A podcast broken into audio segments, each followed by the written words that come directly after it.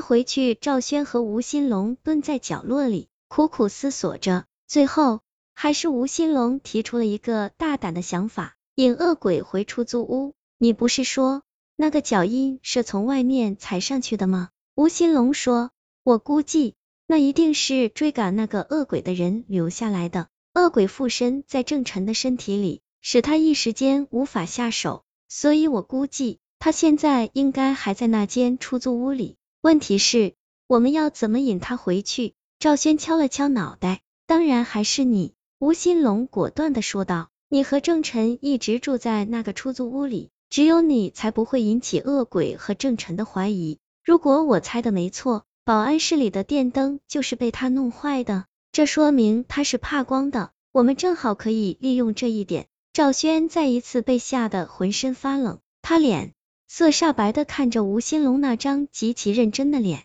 吴新龙没有给赵轩拒绝的机会，他趴在赵轩的耳边低声说了句什么，然后用力的拍了拍他的肩膀，一股热流涌上了赵轩的胸口，他咬着牙点了点头。吴新龙慢慢的站起来。从围墙的另一边绕到了那棵大树的后面，然后打开了手里的手电筒，对着树上面的郑晨照了过去。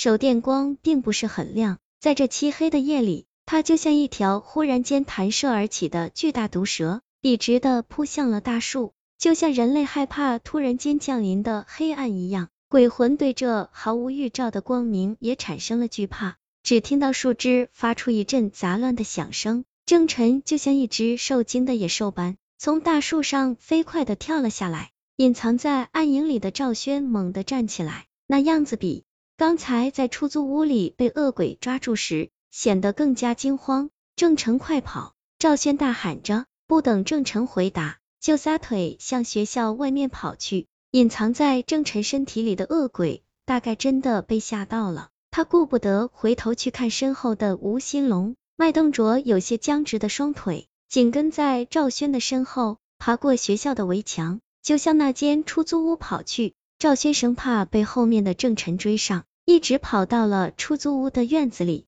才回头看了一眼跟在自己身后的郑晨，然后鼓起勇气推开了房门。屋子里黑暗依旧，两张床并排放置在屋子的中间，赵轩的被子上面还带着郑晨的鲜血。赵轩不敢停留。一进入屋子，就一头钻到了床底下，然后战战兢兢的趴在地上，双眼死死的盯着地面。很快，郑晨的一双脚就出现在了门口。在踏入屋子的那一刻，他好像略略犹豫了一下，也许是身后的手电光还在，亦或是觉得这里已经不再有危险，那双脚终于还是走进了屋子。眼看着郑晨慢慢的向床边走来。赵轩尽力把身体蜷缩在床底下，心里暗暗的祈祷着，但愿吴新龙的估计没有错，那个鬼差真的还在屋子里。手电光消失了，屋子完全陷入了黑暗。赵轩努力的瞪大双眼，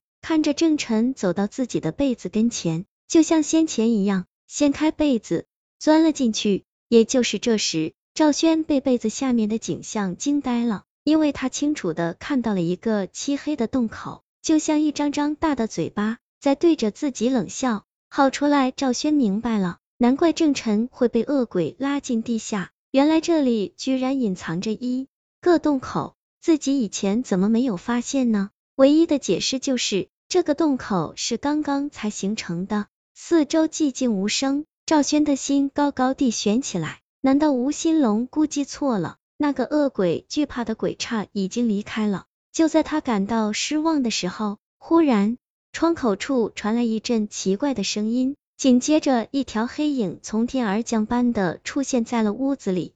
赵轩无法看到黑影的脸，但从那一双巨大的脚掌上，他可以断定这是一个十分高大的人。令他害怕的是，无论他怎么努力的睁大双眼，依旧难以看清那个人的双腿，他就像两根圆柱形的透明的气球。诡异的悬浮在低空中，恐惧叫赵轩的身体不停的哆嗦着，冷汗如雨。那个人好像已经看到了郑晨，几乎没有停顿，就飞快的走到了被子的旁边。一只没有皮肉的大手从黑暗中探出来，一把将被子掀了起来。另一只大手凌空挥舞着，一团浓浓的黑色气体从手心里冒了出来，转眼就覆盖了整个洞口。正在赵轩疑惑不解的时候，身后忽然再一次传来一阵轻微的响声，紧接着他的嘴巴就被一只手紧紧的捂住了。别出声，是我。吴新龙不知道什么时候也爬了进来，他的额头上满是汗水，手里还紧紧的攥着手电筒，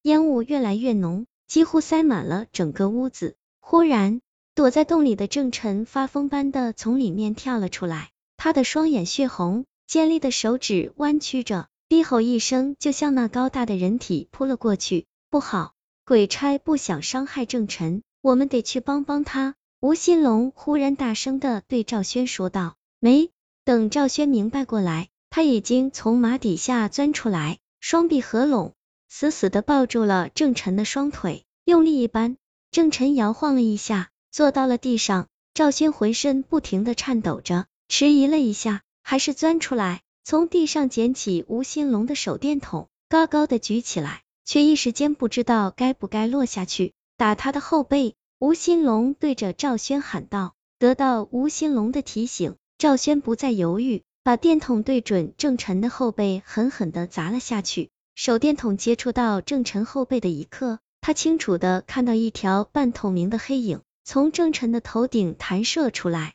如飞一般的向窗口射去。哪里跑？那个巨大的人体大吼一声，紧跟在黑影的身后扑了出去，手电筒掉在了地上。赵轩和吴新龙大口的喘着粗气，坐在已经昏死过去的郑晨的身边。我们成功了。赵轩好像还没有彻底从恐惧中挣脱出来，看着吴新龙问道。吴新龙没有说话，脸上却极快的掠过一丝诡秘的笑。谁也不知道，他其实也是一个地狱逃犯。他把自己的同伙从郑晨的身体里赶了出来，而自己却继续隐藏在吴新龙的身体里。他才是真正的成功者。